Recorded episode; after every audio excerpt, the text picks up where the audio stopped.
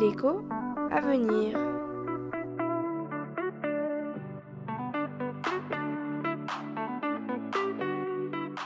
J'aimerais tout savoir sur les formes et fonctions de la monnaie.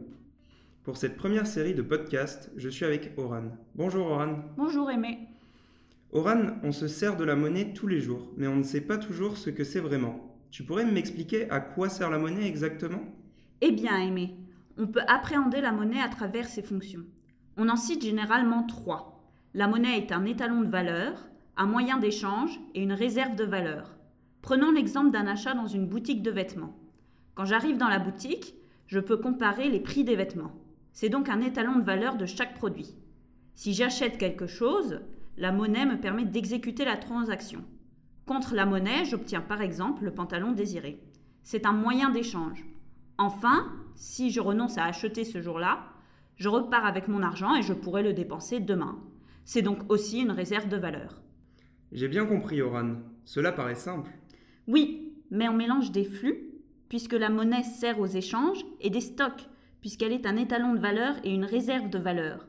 D'ailleurs, nous sommes partis des fonctions de la monnaie, qui ne sont donc pas très satisfaisantes, mais les formes ne nous en disent pas vraiment plus.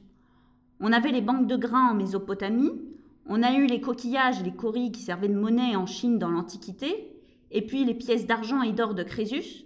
Aujourd'hui, on a la monnaie fiduciaire, c'est-à-dire une monnaie dont la valeur tient pour beaucoup à la confiance qu'on en a.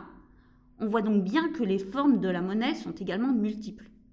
Mais si on n'arrive pas bien à définir la monnaie par ses fonctions ou ses formes, quelle définition en donner? Disons qu'à travers ces définitions, on commence quand même à mieux appréhender ce qu'est la monnaie.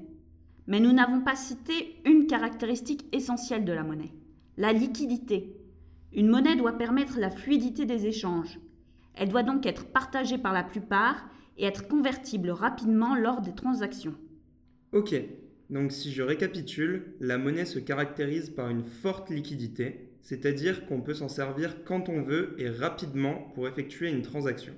Ces formes sont diverses et on s'en sert pour effectuer des transactions comparer des prix et comme réserve de valeur.